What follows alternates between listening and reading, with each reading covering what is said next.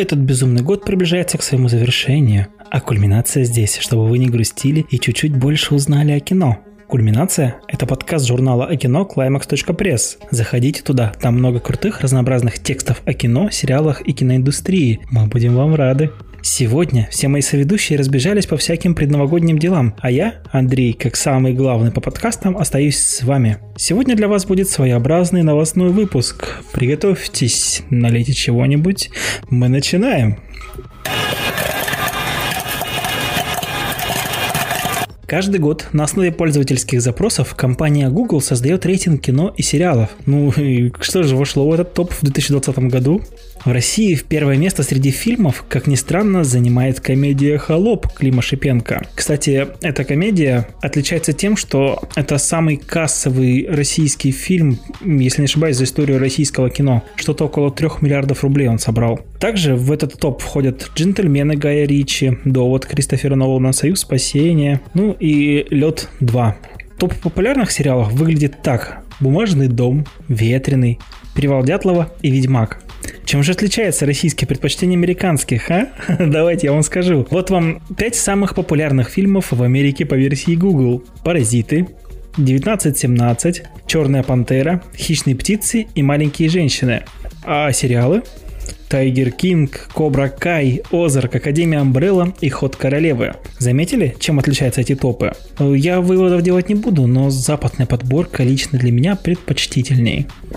Тот же Google делает еще и подборку самых популярных актеров. Как вы думаете, про кого чаще всего спрашивали поисковика пользователи в этом, наконец-то идущем к завершению году? А я скажу. Том Хэнкс, Хоакин Феникс и... Михаил Ефремов. Да-да, десятку популярных актеров замыкает наш лихой водила.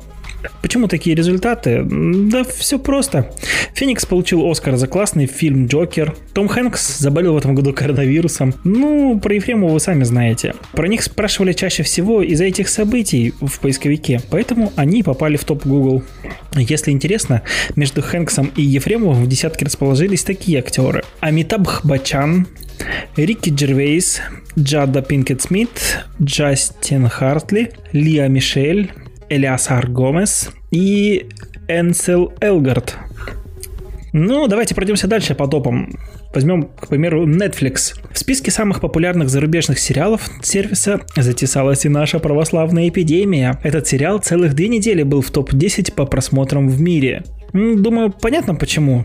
На пике популярности «Эпидемия» была даже на третьем месте по просмотрам. Для справки, первое место среди фильмов на стриминге у испанской ленты платформа. Ну, что сказать. Просто посмотрите. Netflix вообще сейчас к концу года должен перейти полностью на русский язык, так что настало время попробовать западный стриминг, если вы еще нет. Конец года, да и десятилетие уже меньше, чем через месяц, поэтому инфоповодами становятся всевозможные топы. Вот, к примеру, на IMDb в 2020 году самыми популярными сериалами стали «Пацаны», «Бумажный дом» и «Тьма». По поводу «Бумажного дома», я думаю, у Артема было бы что сказать, нашего одного из постоянных ведущих. Очень бы у него пригорело от того, что этот сериал попадает в списки популярных произведений этого года. Ну, Артема здесь нет, а я из этих трех сериалов смотрел только «Пацаны». Вот они-то точно заслужены на вершине популярности. Посмотрите обязательно этот сериал. Еще и лично меня радует, что в десятки популярных сериалов попадает «Озарк». Криминальный сериал про искусство отмывания денег в американской глуши. Рассказывать подробнее не буду. Опять же, посмотрите Смотрите обязательно, сериал классный. Не зря он в топах находится. Ну и под занавес новостей про всякие топы вопрос вам. А как вы думаете, Кого россияне назвали самыми популярными актерами десятилетия? Один зарубежный и один наш. Напишите нам в комментариях к записям в соцсетях или в отзывах в iTunes. А пока вы пишете, я вам скажу. Мне интересна ваша реакция. Вы готовы? Зарубежный актер десятилетия по версии россиян – это Леонардо Ди Каприо. Знаете такого? Ну, а российским актером десятилетия стал актер, сыгравший известного классика и полицейского, и еще куча личностей. Ну, ну, ну. Александр Петров. Удивлены? Лично я нет, так как Петров сейчас, ну, вот просто кругом. Куда ни кинь, везде увидишь Александра. Уже приелся, если честно. Теперь перейдем к еще одной очень громкой новости, которая породила за собой уже кучу других не менее значимых событий. Warner Bros. представили свою дальнейшую прокатную кампанию. И в ней говорится, что следующие проекты Warner будут выходить и в кинотеатрах, и в стриминговом сервисе HBO Max. Что после этого началось? Начнем с того, что тут же, буквально по свистку, рухнули акции и так уже страдающих сетей кинотеатров. В соцсетях люди, наоборот, радуются, предрекают конец Netflix и потирают руки в ожидании небывалого роста пиратского контента. И это только начало. Эта новость только подогревалась различными известными личностями и прочими событиями. Например, всем нам известный и почти всеми любимый Ридли Скотт поддержал решение Warner Bros. Если забыть о деньгах, то это ведь чудесно, не правда ли? В идеале, чем больше зрителей, тем лучше, заявляет режиссер. Не поддерживает мнение Скотта Кристофер Нолан. Он накинулся на Warner Bros. с критикой их решения. Оказывается, студия приняла решение о выпуске фильмов в кинотеатрах и в онлайне, не предупредив своих партнеров. Это очень-очень неприятно. Настоящий развод. Нельзя так относиться к людям, которые многое вложили в свои фильмы. Они заслужили, чтобы с ними посоветовались и обсудили, что будет с их проектами. Так высказался режиссер по этому поводу. Главные режиссеры и кинозвезды легли спать, думая, что работают на величайшую киностудию. А когда проснулись, узнали, что их работодатель худший в мире стриминг-сервис, добавил Нолан. У Warner был невероятный механизм, позволявший смотреть их фильмы везде, как в кино, так и дома. И пока мы тут беседуем, они его разбирают. Они даже не понимают, что теряют, их решение не имеет экономического смысла. Решением Warner Bros. также недовольны и другие режиссеры. А, например, Джеймс Ганн, Джон М. Чу и Дэнни Вильнев. Кстати, Warner по поводу выхода Дюны в онлайне никого не предупредили. На это тут же отреагировала Legendary. Как известно, компания совместно с Warner Bros. выпускает не только Дюну, но и Годзилла против Конга, например. И вот как раз Годзиллу Legendary собирались продать Netflix за 250 миллионов долларов. Ну, Warner, естественно, сказали нет, мы ваши партнеры, мы блокируем эту сделку.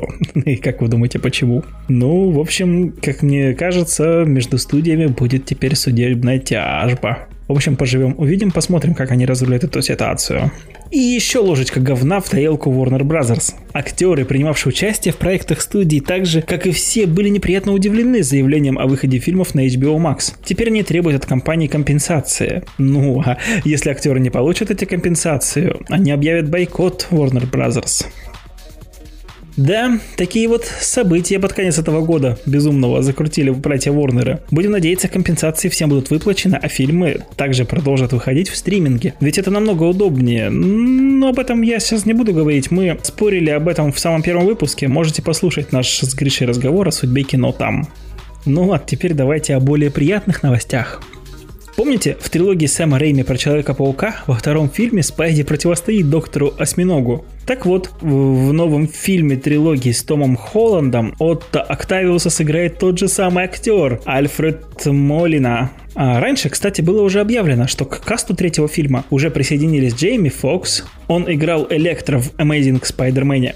Видимо, Марвел мутит концепцию паучковой мультивселенной. Поживем увидим. А лично мне эта новость очень по душе. Можете кидать меня помидорами, но мне нравятся все киноадаптации паучка. Даже провальная, как говорят с Эндрю Гарфилдом. Ой-ой-ой, летит тоже помидор. Ай-яй-яй! Последняя на сегодня новость, которая свяжет этот небольшой выпуск с нашим следующим. Ну, думайте как хотите. Короче, в Disney был день инвесторов, и там выкатили кучу информации о будущих проектах в Звездных войнах. Во-первых, в декабре 2023 года планируется выход Rogue Squadron эскадрильи изгоев. Ее снимет Пэтти Дженкинс. Кстати, Пэтти Дженкинс сейчас снимает Чудо-женщину 1984, которая вот-вот уже должна выйти. После эскадрильи планируется выход Звездных войн Тайки Вайтити. Больше никакой информации об этом проекте нет уж, простите. Готовится целых два спин-оффа Мандалорца. Рейнджеры Новой Республики и Асока ну, когда-нибудь выйдет сериал Лесли Хендланд, который называется «Акалит». Он расскажет о золотой эре джедаев, которая была за 200 лет до событий призрачной угрозы, войны клонов и мести ситхов. В общем, той самой трилогии приквелов, которую ну, все не очень любят, но будем надеяться, что Акалит будет круче. Также официально в разработке сериал про Лэнда Калерисиана. Правда, вот неизвестно, кто там будет играть, молодой Лэнда или старый Лэнда. Ну, посмотрим. В сериале про Оби-Вана Кеноби будет Дарт Вейдер. Ну куда же без него-то? И сыграет Лорда Вейдера, кто бы вы думали? Ага, конечно, тот самый Хайден Кристенсен. Сериал расскажет о встрече Кеноби и Вейдера через 10 лет после событий мести ситхов. Ну и завершаем. Сериал про Кассиана Андера выйдет в 2022 году. Его съемки уже начались. Официальное название проекта «Андер».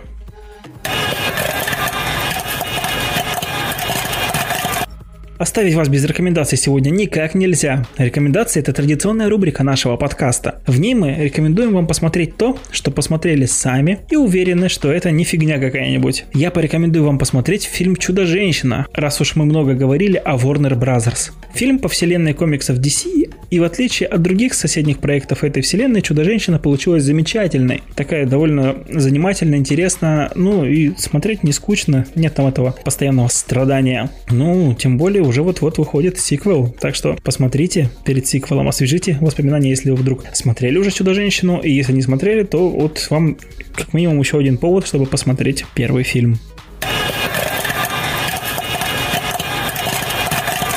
Ну что же, мое время подходит к концу. Спасибо, что были со мной. Если вам нравится подкаст «Кульминация», рассказывайте о нас друзьям, ставьте оценки везде, где только можно. Делайте репосты в соцсетях и, в общем, распространяйте наш подкаст везде, где только можно. Также не забывайте, что «Кульминация» — это подкаст проекта Climax. Заходите к нам на сайт, там куча всего интересного. А с вами был я, Андрей. Еще раз спасибо вам и до скорых встреч!